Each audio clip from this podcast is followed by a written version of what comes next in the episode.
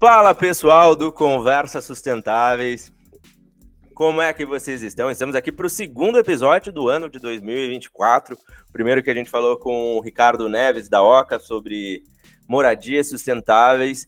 E hoje a gente vai falar sobre uma pauta que a gente falou de, uh, em alguns pontos mais específicos no ano passado, que é a, a parte de economia circular, mas muita gente queria que estressasse mais esse assunto, né? Que, que fosse um pouco mais a fundo uh, e não falasse basicamente de um business, né? Que era o que, o que aconteceu em si.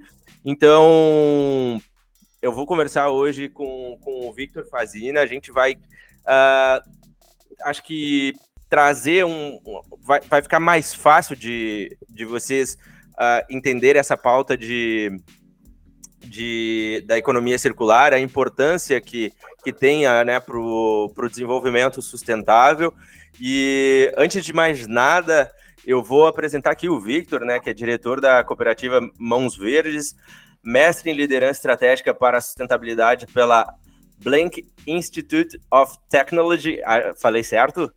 Tá certo. Então tá bom, pessoal. É isso aí. Uh, engenheiro de produção pela PUC, consultor de economia circular e sustentabilidade estratégica. Então, Victor, agora é contigo, cara. Eu fiz um, uma breve introdução sobre ti, mas nada melhor do que tu falar de ti mesmo aí pra galera. Todo mundo gosta de saber quem é que tá por trás. Uh, e conta aí um pouco da tua trajetória. Beleza. Muito obrigado, em primeiro lugar, Wagner, pelo convite. Parabéns pelo, pelo sucesso do podcast. É um prazer estar aqui, uh, principalmente para estressar um pouquinho esse assunto pelo qual eu tenho muito apreço e que é aí fonte de muita complexidade e questionamento e acho que é bem é, bem atual. É, então, só para me apresentar brevemente, é, eu sou diretor da cooperativa Mãos Verdes, uh, trabalho que a gente desenvolve é, majoritariamente com cooperativas de reciclagem, uh, em todo o país, muito na cooperação entre cooperativas uh, de, de reciclagem com organizações que querem trabalhar com responsabilidade social ou aumentar suas taxas de, de reciclagem. Uh, por exemplo, é, linkando aí a comercialização de plásticos pós-consumo das cooperativas de triagem é, com a indústria recicladora. Então, só para dar um, um exemplo assim do que, que se faz na Mãos Verdes. É, eu sou, eu tenho um mestrado em sustentabilidade estratégica pelo Black Engine Institute of Technology. É, eu fiz o meu mestrado em 2021 na Suécia para me especializar um pouquinho mais em sustentabilidade estratégica mesmo, já que eu, economia circular eu vinha estudando de forma independente. É, e eu também trabalho como consultor de economia circular e sustentabilidade estratégica. Já tive aí a oportunidade de ajudar algumas organizações na sua transição aí de uma economia mais de uma economia linear para uma economia mais circular. É, eu não sei se eu falo um pouquinho assim de como é que esse assunto surgiu para mim. É, posso entrar um Toca pouco nisso? Ficha, Tenta à vontade aí para falar o que tu julgar é importante. Beleza, obrigado. Uh, então, é, eu sou originalmente engenheiro de produção. Uh, eu comecei minha faculdade na PUC em 2009. Eu era engenheiro de produção apaixonado, gostava muito da ideia de otimizar processos, reduzir custos e aumentar a produtividade. Enfim, gostava muito. Até que lá pelas tantas, é, depois, claro, de já ter tido uma experiência trabalhando em estágio em diversas fábricas, eu trabalhei. Uh, na Next Year, trabalhei numa metalúrgica, uh, entre outros. É, depois eu depois de um tempo eu fui fazer uma viagem, uh, depois do terceiro ano de faculdade, morei um ano e meio na Austrália, fiz um mochilão, e quando eu voltei as coisas já não faziam mais tanto sentido. Eu comecei a trabalhar na ACO, na engenharia de produto, é, da Massey Ferguson, lá em Canoas, e enfim, era o pessoal era muito legal, mas eu tinha uma certa dificuldade de me enquadrar. E eu demorei um tempo para entender do porquê que uh, eu estava tendo essas dificuldades. E, e o meu questionamento era um pouco mais profundo no sentido de que eu estava estudando engenharia de produção, que nos ajudava a otimizar processos, a aumentar a produtividade, mas na verdade eu entendia que o mundo, uh, pela situação socioeconômica, na verdade, estava precisando de uma engenharia de redução. Então a gente estava precisando, na verdade, é tirar um pouco o pé do acelerador, para que, que a gente está produzindo tanto. Então eu tive esse insight, assim, uh, não sei especificamente o porquê, mas uh, eu demorei um pouco de tempo, até pensei em, em sair da faculdade, trocar, fazer outra coisa, mas lá pelas tantas, aí, uh, seguindo trabalhando em fábricas e tudo mais, chegou a hora de fazer o TCC, e foi na hora do TCC que, pela eliminação uh, de assuntos possíveis, eu cheguei no assunto de logística reversa. E aí comecei a pesquisar sobre logística reversa, depois eu cheguei uh, em cadeias de ciclo fechado, é, Closed Loop Supply Chain, uh, que daí era como, a partir de uma cadeia de suprimentos linear, tu transformava ela numa cadeia mais circular, e depois eu cheguei organicamente no, no conceito de economia circular. Na época que eu apresentei meu TCC foi até um choque, uh, assim, eu estava apresentando para o diretor do curso e, e para o pessoal, e eles se olharam, ah, faz sentido. E é, isso lá em 2015 ainda era uma novidade. Uh, e a partir daí eu me apaixonei pelo tema da economia circular e segui estudando independentemente. Uh, comecei a trabalhar na Mãos Verdes e hoje em dia eu consigo estar muito mais próximo. Então, uh, de forma bem resumida, essa é a minha trajetória aí há algum tempo. Muito massa. Eu, eu, eu costumo dizer né, que o lado bom assim de conversar com pessoas que atuam na sustentabilidade, na grande maioria, são pessoas que se identificam né, de alguma forma, sentem um senso de pertencimento, de propósito, qualquer um, pessoa pode dar o seu nome. É... Por isso né, que atua com sustentabilidade, agora que é visto mais como uma operação de, de business mesmo, né? Mas quem começou no início era muito mais por, pô, preciso contribuir de alguma forma, quero me inserir nesse meio, então isso é, é, é muito legal. E e parabéns aí por, por toda essa trajetória. Uh, eu, eu digo que quando eu comecei foi justamente. Na real, para mim sempre foi muito claro. É minha mãe que falava isso, né? Que eu falava que eu ia trabalhar e eu ia uh, ganhar dinheiro e ajudar as outras pessoas a ganhar. E eu sempre tive, é, é, é para mim, né? Obviamente, uh, essa, essa visão de o que, que eu estou fazendo aqui, por qual motivo que estamos aqui, o que, que dá para contribuir. Isso para mim sempre desde pequeno eu achava, eu lembro que eu era chamado de louco, né? Os caras, ah, mas aqui dá dinheiro. Eu falei, cara, mas não faz sentido nenhum para mim isso aqui, cara, não, não me sinto bem. E aí foi onde eu, por isso que é, desde que eu me entendo por gente, eu sempre tentei empreender com pautas ligadas à sustentabilidade, sempre fui meio também nessa vertente, porque era algo que para mim fazia sentido e eu, hoje mesmo estava conversando com, com o nosso time, uh, com o objetivo de que quando a gente estiver lá na frente, mais avançado, a gente olha para trás e fala, pô, eu tentei aqui, estava lá uh, tentando construir. Mas, Tchê, vamos falar um pouco sobre, sobre o contexto, né, a importância da economia circular, porque a gente está tendo esse papo hoje. E então assim explicar de repente, que nem tu disse, da, de uma produção numa economia linear e por que que agora veio esse conceito, né, da economia circular. Aqui, de repente eu vou te fazer algumas perguntas que eu já saiba e que tu vai falar, pô, é sério essa pergunta, mas é bom para todo mundo, assim, porque vai ter a galera que já nos acompanha há tempo, mas vai ter a galera que vai cair de paraquedas no primeiro episódio, ou tu vai lá compartilhar com alguém também e vem alguém novo, então, uh, se puder contextualizar aí pra gente. Claro. É, tranquilo. Então, uh, é um pouco, é sempre um pouco difícil uh, contextualizar e definir economia circular, né? Acho que por mais que esse tema já esteja aí mais próximo do mainstream, nos últimos anos ainda tem muito debate em torno da definição.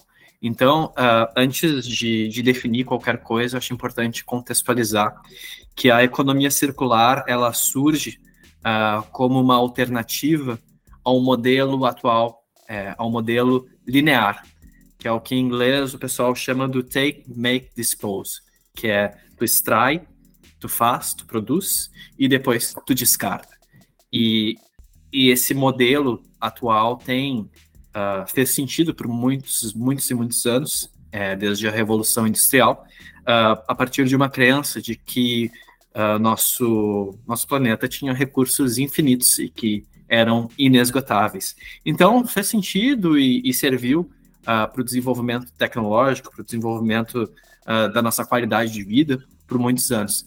Até que, mais recentemente, quando começaram a surgir aí algumas discussões relacionadas aos limites do crescimento, mais notadamente a gente pode citar, por exemplo, a obra uh, de 72, que é propriamente os limites do crescimento, como assim um marco do início da discussão da sustentabilidade na vida moderna, quando começou a se entender que na verdade tinham limites. Então, é, assim, resumindo, fechando um pouco tudo isso que eu abri, a economia circular ela vem justamente como uma alternativa a esse sistema linear, no qual a gente extrai os recursos, no qual a gente faz um uso indiscriminado, no qual a gente consome e no qual a gente descarta, e que gera uma série de impactos, é, não só uh, vindos do descarte desse material, mas durante todas as fases, desde a extração, uso, consumo, enfim. É, e nesse sentido, a economia circular visa oferecer um modelo uh, que dissocia uh, o bem-estar social, que dissocia uh, o crescimento econômico do, dos impactos no meio ambiente e também, de certa forma, dos, dos impactos sociais. Mas essa é uma discussão um pouco mais complexa ainda, acho que a gente pode ficar mais na parte ambiental. É, e nessa, eu não sei se a gente já entra um pouco uh, na parte da definição, posso seguir? Toca. Toca. Tá. Uh, então, é, eu acho importante também, é, nessa dificuldade de definição, eu acho importante também dar um passo atrás e entender.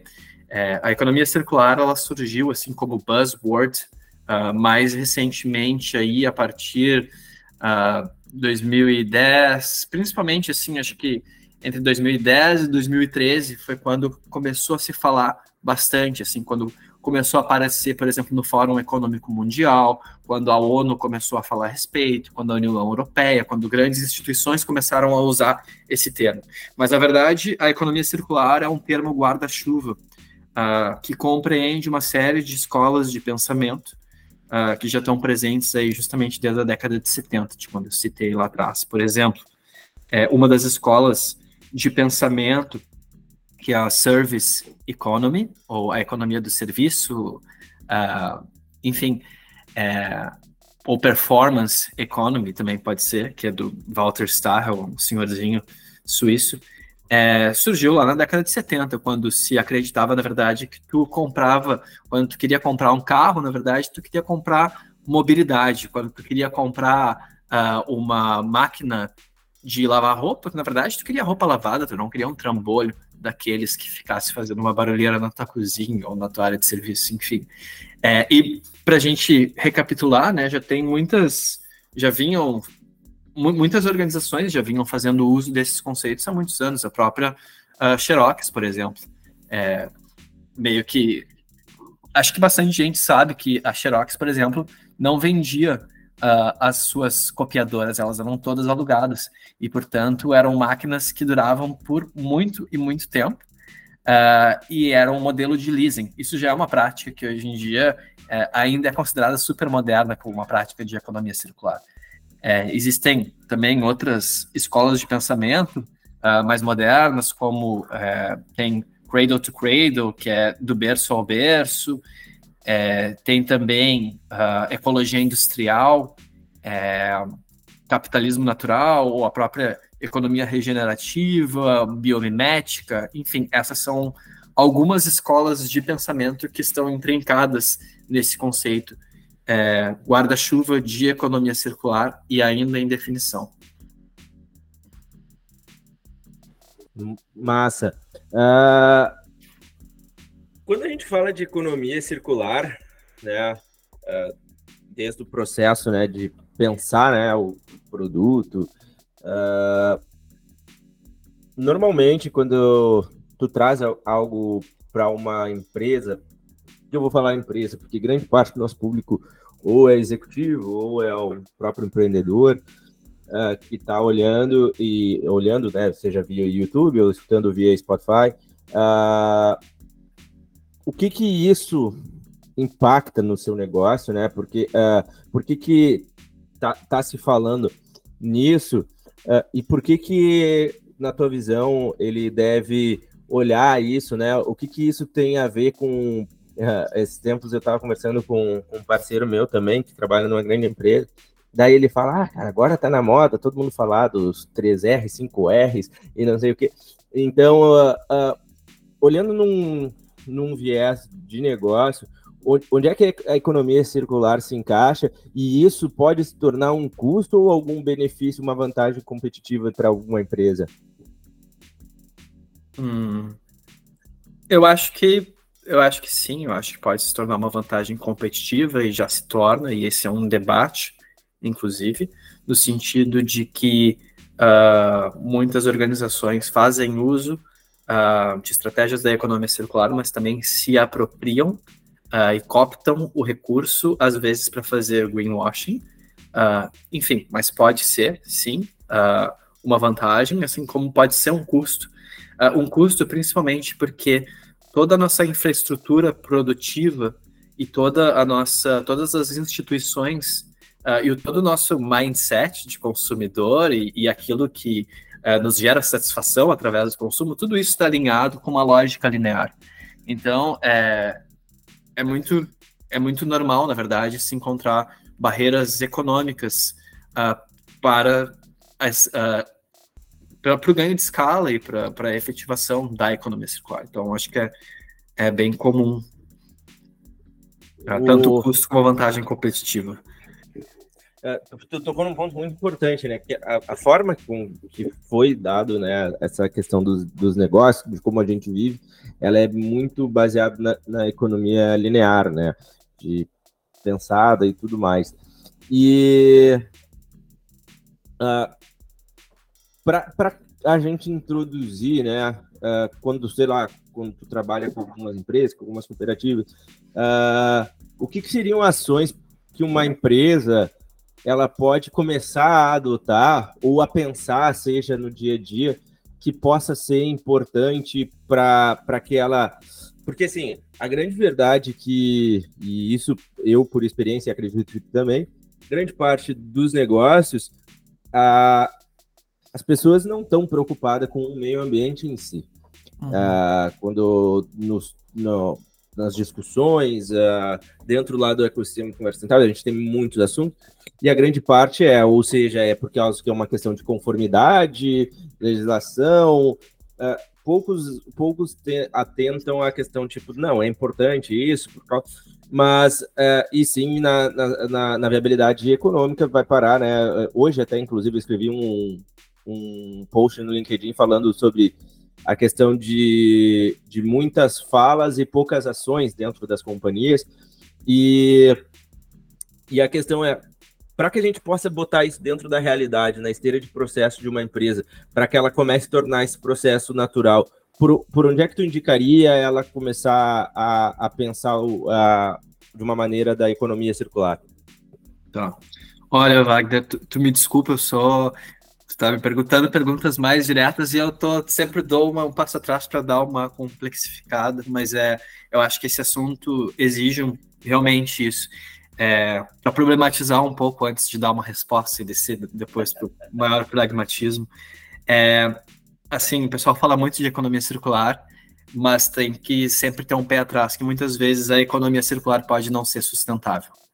Então, um primeiro passo é, dar uma entendida, é, olhar para dentro, olhar para as operações da organização e entender uh, o core business, quais são os impactos, os principais impactos daqui a pouco da tua operação. Pode ser os impactos ambientais e tentar dentro disso encontrar uh, estratégias. Por exemplo, se a tua organização faz um uh, uso intensivo uh, de recursos, de matérias-primas não renováveis, e daqui a pouco pensar o como que a gente pode oferecer o mesmo produto que a gente oferece, ou a mesma funcionalidade para o mercado, para o cliente, para o consumidor, com uma utilização menor de recursos. Então, assim, via de regra, as estratégias uh, principais, assim, é reduzir um pouco o fluxo de materiais para que tu gere menos recursos, é aumentar a, a utilização desse produto que tu está produzindo,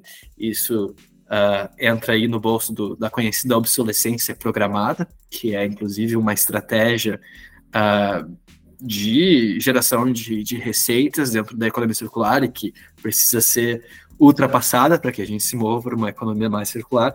E terceiro, também é mais a ver com a economia regenerativa, é fazer limpo. Tu pode produzir, mas daqui a pouco tu tem que produzir é, esse é, produto de uma forma que ele vá poder ser nutriente para um outro sistema. E isso exige é, uma mudança de paradigma bem ampla, que é no sentido da gente pensar um pouco mais em sistemas, não pensar só nessa naquela coisa linear, mas pensar um pouco que aquilo uh, que tu produz uh, depois do tanto uh, tanto o que sobra da produção tanto como o que tu tem no pós-consumo, isso deve servir uh, como nutriente para um outro sistema. E quebra um pouco, é um pouco difícil de enxergar isso, porque nem sempre dentro da economia circular a gente tem ciclos fechados. Uh, e como última estratégia, e um dos últimos uh, refúgios, é a própria reciclagem. Mas ainda assim, a reciclagem é uma das, das estratégias que tem menor chance de captura de valor. Mas ela é uma estratégia que serve à economia circular ainda ela faz a manutenção. Então, e é claro, ela é importantíssima, mas por isso, por exemplo, que ela é tão difundida. Perfeito. Uh, eu gostaria que tu voltasse uma, umas casinhas ali que tu tocou num ponto bem interessante, que às vezes a economia circular não é sustentável. Pode destrinchar um pouco isso, um pouco mais para gente? Sim. É, eu acho que, primeiro, para que tu, tu tenha uma, uma ideia, é, para que tu decida o que, que tu vai qual vai ser a tua estratégia para te aproximar de uma maior circularidade, tu precisa primeiro acessar quais são os impactos uh, das tuas atividades, entender qual é a tua pegada, qual é a pegada do teu, do teu negócio. E a partir daí, uh, tu pode daqui a pouco escolher um novo modelo de negócio, ou tu pode daqui a pouco inserir uh, uma possibilidade de, de reparação, de remanufatura, ou ou facilitar a reciclagem. Uh, a questão é que daqui a pouco, se tu, por exemplo, escolher simplesmente sem pensar em um, uh, sem pensar nos impactos, se tu pensar em uma dessas estratégias, tu pode daqui a pouco estar tá aumentando a tua, o teu impacto. Por exemplo, é, eu não sou um especialista, mas eu, uh, e talvez eu seja até criticado, porque o pessoal daqui a pouco da indústria do papel uh, vai saber melhor que eu.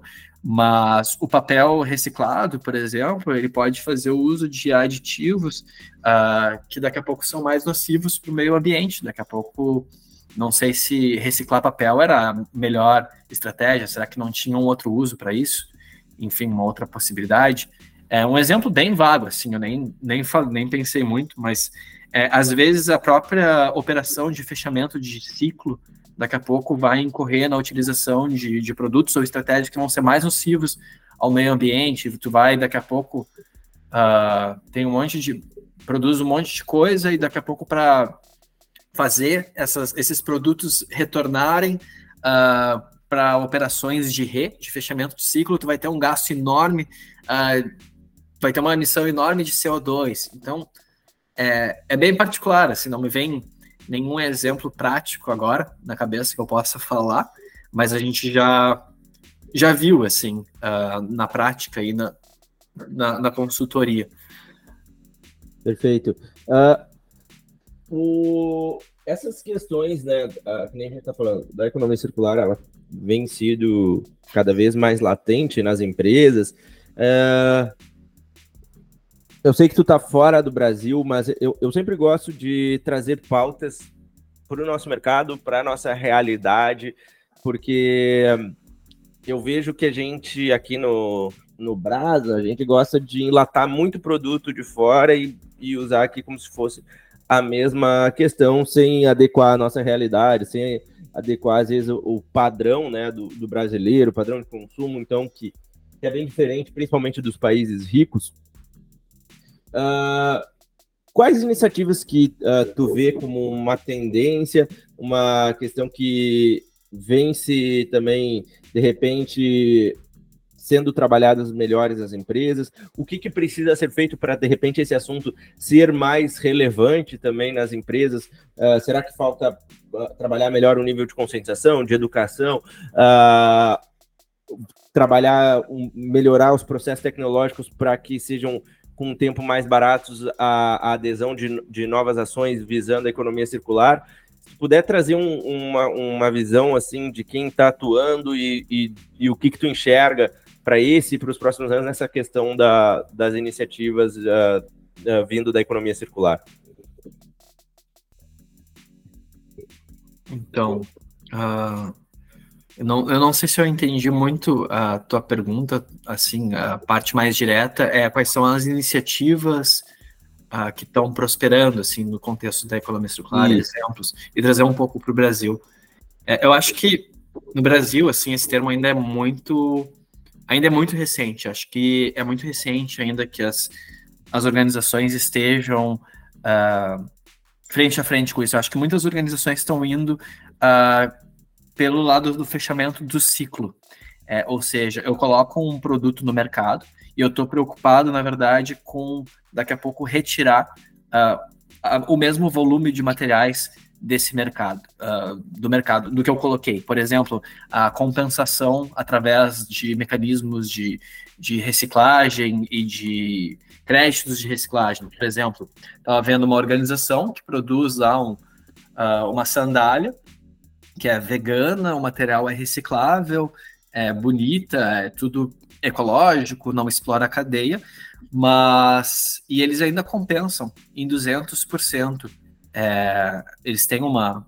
Eles, eles, eles reciclam mais de uh, 200% do que eles colocam no mercado. Então, acho que essa é uma prática que no mercado do Brasil o pessoal está fazendo bastante, uma coisa de fechamento de ciclo. Por exemplo, é, tem o próprio projeto da Havaianas, que é o reciclo, que também uh, procura tirar, a, que foi uma participação, inclusive, há uns anos atrás, que eu, que eu tive envolvido também junto com a Trechim.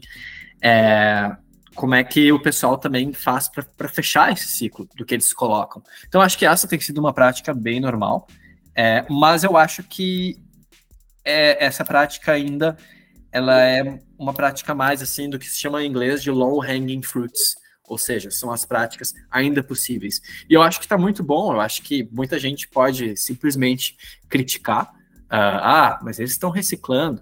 Enfim, é, é, claro, beleza, ainda tu não está revertendo, mas é uma preocupação, tu tem um objetivo, tu tá começando. Então, eu acho que é uma grande coisa. É, eu acho que, assim, de forma mais efetiva, algumas soluções uh, interessantes são de mudanças de modelo de negócio. Uh, e aí eu vou citar, por exemplo, a próprio uso bem batido assim das bicicletas, da sharing economy. É um exemplo que, por exemplo, aqui na Europa, é uma coisa muito disseminada, funciona muito bem. No Brasil já funciona muito bem.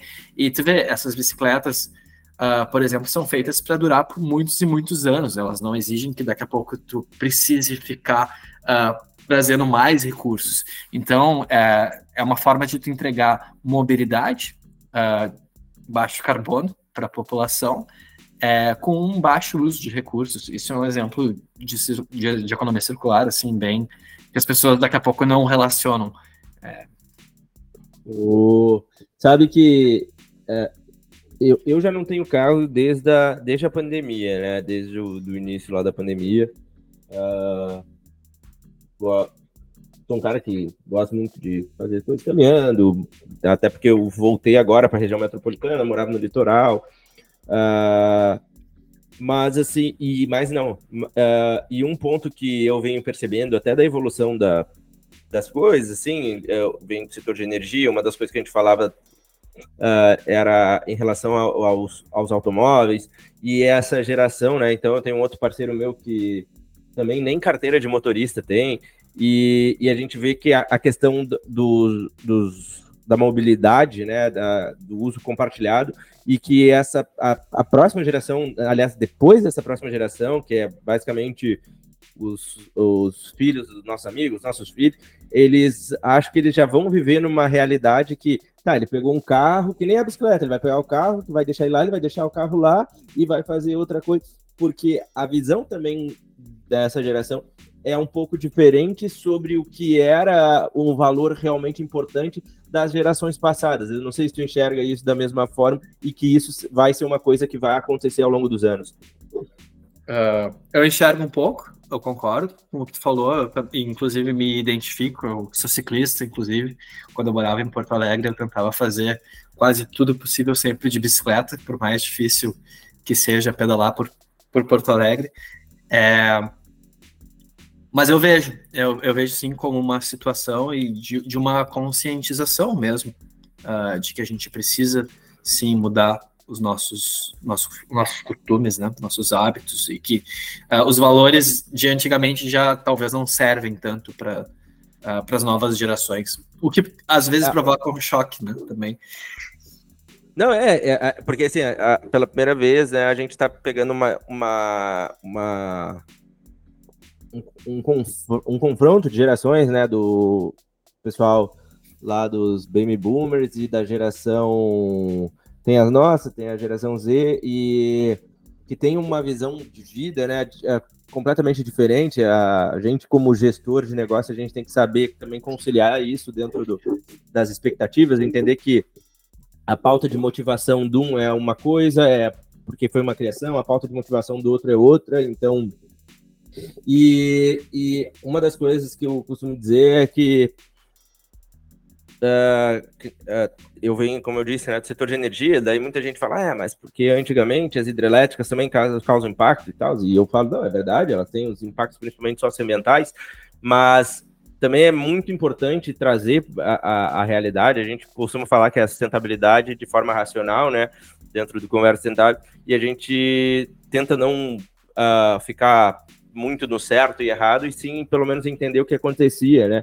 Que a pauta de sustentabilidade ela também não era algo relevante. É que nem eu, eu, eu falo, às vezes, vou, vou, fazer alguma palestra ou falar com alguns C-levels e eu costumo dizer, cara, há 15 anos atrás tu te preocupava de onde é que vinha isso ou aquilo, tu olhava para isso? Não, não olhava. Então imagina quando os caras começaram a produzir as primeiras usinas, uh, era muito menos. O estudo era técnico. Ah, tem viabilidade técnica? Então tá, então a gente vai uhum. fazer.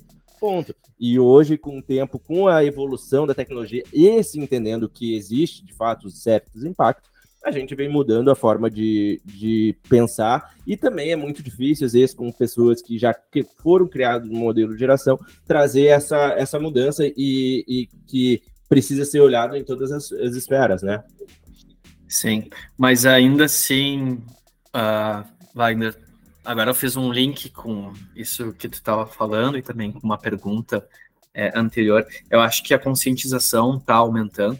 Eu acho que principalmente no Brasil também, não só no Brasil, mas no mundo todo, mas no Brasil esse ano foi uh, o momento que a gente teve, que ficou muito evidente, uh, os eventos extremos, uh, de clima extremo, provenientes aí, tipo, relacionados a, emergência climática.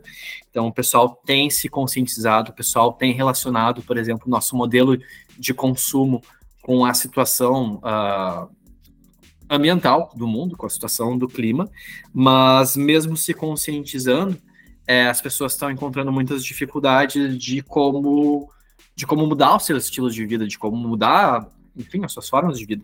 E eu acho que isso vale também para os negócios. Agora, recapitulando com porque tu me perguntou antes do que, que as empresas estavam buscando, as companhias também estão enfrentando essas dificuldades de como é que eu vou rever o meu modelo de negócio, como é que eu vou ali, como é que eu vou fazer com que a minha empresa não seja tão ruim assim para o meio ambiente, para que eu não, não, não seja tão nocivo.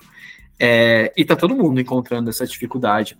E acho que a saída, claro, a conscientização é o primeiro passo, mas também é, buscar daqui a pouco tentar entender qual é o cenário uh, do onde é que a gente gostaria de chegar, eu acho que é muito importante, e entender que essa não é uma jornada uh, solo, é uma jornada que exige uh, que nem, por exemplo, a, própria criação do Conversas Sustentáveis, é, de tentar buscar outras, outras pessoas para falar a respeito, outra engajamento de, de organizações, e no contexto da, da transição para uma economia mais circular, exige, por exemplo, que uma organização também tenha uh, respaldo daqui a pouco do poder público, uh, que envolva, que engaje o consumidor. Então, é uma mudança sistêmica, é muito mais complexo do que é, uma decisão de mudar e, enfim, envolve toda uma, uma ação coletiva. Perfeito. Uh, tia, a gente está indo para o final e eu quero fazer duas perguntas que eu sei que elas vão demandar um pouco de tempo na resposta, por isso que eu vou já deixar agora para a gente trocar sobre elas.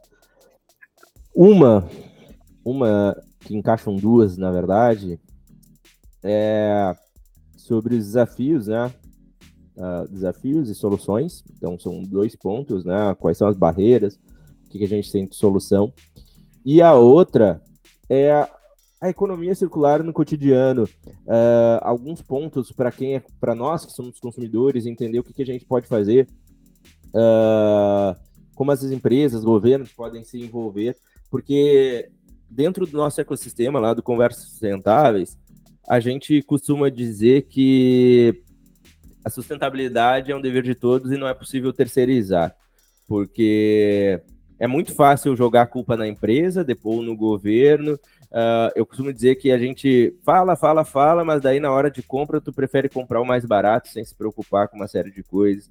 Então, gostaria que tu uh, trouxesse um pouco desses pontos aí que eu te disse aí. Tá. É, eu acho que desafios. Primeiro, é, vou colocar de uma forma mais ampla, assim, uh, o desafio. Eu vou dar um exemplo. Tem uma organização é, holandesa que faz o, o gap da circularidade global. É, todos os anos, é, essa, essa fundação, que se chama Circle Economy Foundation, é de Amsterdã, eles publicam um relatório e dizem quantos por cento o mundo é circular. E é um pouco surpreendente que todos nós uh, ouvindo, estamos ouvindo mais sobre economia circular, mas desde que foi lançado esse, esse relatório, é, vem reduzindo-se o índice de circularidade mundial. Baixou já de 9 ponto alguma coisa por cento para 7 ponto alguma coisa. Agora, final de janeiro, eles lançam um novo. E, e o porquê que isso acontece, uma das principais razões é que, beleza, sim, estão aumentando plática, uh, práticas de, de circularidade no mundo todo, mas uh, ainda assim o modelo vigente e o investimento no aumento da capacidade produtiva, o aumento do investimento no, no sistema linear também está aumentando. Então, é, esse é um primeiro desafio de como é que, na verdade, a gente consegue aumentar o alcance da economia circular e mudar um pouco é, a mentalidade desse sistema. É, tô falando num contexto assim bem mais amplo, tá? Porque eu acho que é um pouco difícil daqui a pouco de, de diminuir a escala para o que, que eu posso fazer no dia a dia. E não é que a gente possa, uh, não é que a gente deva ficar parado, enfim. Acho que a conscientização é importante, mas é tentar entender daqui a pouco nos seus ciclos o que, que cada um pode fazer. E isso também envolve daqui a pouco uh, envolvimento em ações coletivas. Claro, não é só separar o lixo, apesar de que isso já é muito importante, e também uh, saber o que é que se está uh, consumindo. Também, claro, é muito importante. Eu vou, eu vou optar por aquela marca daqui a pouco que tem uma certificação de sustentabilidade, que eu sei que é sustentável. Mas ainda assim, sustentabilidade é, é muito complexo para ser simplificado uh, dessa forma, e na verdade no frigir dos ovos, todos nós estamos aí correndo, muita gente, né? Acho que está correndo atrás de, no Brasil, de se sustentar e não tem muito espaço uh, é, para se preocupar com isso. Então, é, eu não sei se eu concordo tanto com a colocação de que. É a autopreservação, né? às vezes o cara, é, para chegar na preservação, ele precisa se autopreservar, né? E aí Exato. acaba. É, mas, é, enfim, acho que acabei uh, divagando um pouco mais, é que eu acho que existe a, a solução, claro, ela é tanto top-down uh, como bottom-up, ou seja, ela é tanto uh, do, de alguns decisores como da sociedade para cima. Mas eu acho que é, tem muita gente, por exemplo, daqui a pouco, que está uh, em capacidade de tomar decisões que afetam muitas pessoas e essas decisões não estão sendo tomadas. É, e acho que isso dificulta bastante também para as pessoas uh, que se conscientizam e que fazem toda uma estrada.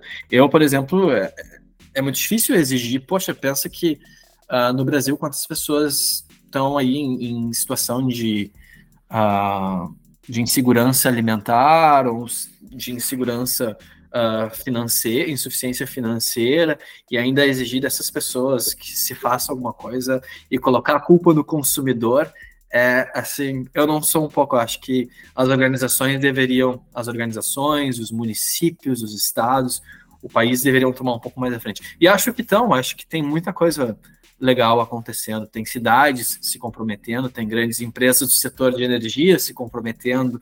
É, o país tem várias iniciativas interessantes. Só que talvez uh, a coisa não vá tão rápido quanto a gente precisa. É, é mais isso. Enfim, é, acabei falando num, num, sentido mais amplo, mas eu acho que sim, a economia circular oferece uh, uma série aí de possibilidades, de soluções. É, a gente só precisa investir e também parar, dar um passo atrás para pensar que daqui a pouco a gente também precisa mudar um pouquinho o paradigma. Perfeito. Cara, muito bom. Uh, brigadão aí pelo teu tempo. Acho que a gente cons uh, conseguiu passar bem aí em alguns pontos. Óbvio que cada ponto aí daria para fazer um, um, episódio, a gente poder uh, estressar, mas a, a para a galera que ficou aqui até o final, acho que deu para dar uma visão muito boa. Agradeço o tempo de quem ficou até o final. Uh, pode nos seguir nas mídias sociais também. É, tudo conversas sustentáveis, não tem erro uh, em qualquer mídia. E, Victor, quero que tu deixe também teus contatos para quem quiser te achar, uh, tirar alguma dúvida, bater um papo, levar esse podcast mais adiante. Claro, pode deixar. E muito obrigado, Wagner, aí, por, por todo o espaço. Um abraço. Show. Uh, não, só passa teus canais de contato pra galera, quem quiser ah, ou falar contigo. Ah, tá. Uh, bueno, passar e-mail, essas coisas, é Victor Facina. É, sei lá, como é que o que, que tu preferir que a pessoa te. Ah, não, pode ser no meu, no meu LinkedIn mesmo, não tem erro, é Victor Facina, ou pode ser victorfacina.gmail.com, meu e-mail. Uh, estarei lá. Show de bola, pessoal. Victor, grande abraço. E mais uma vez, obrigadão pelo teu tempo aí. Valeu. Abraço. Obrigado.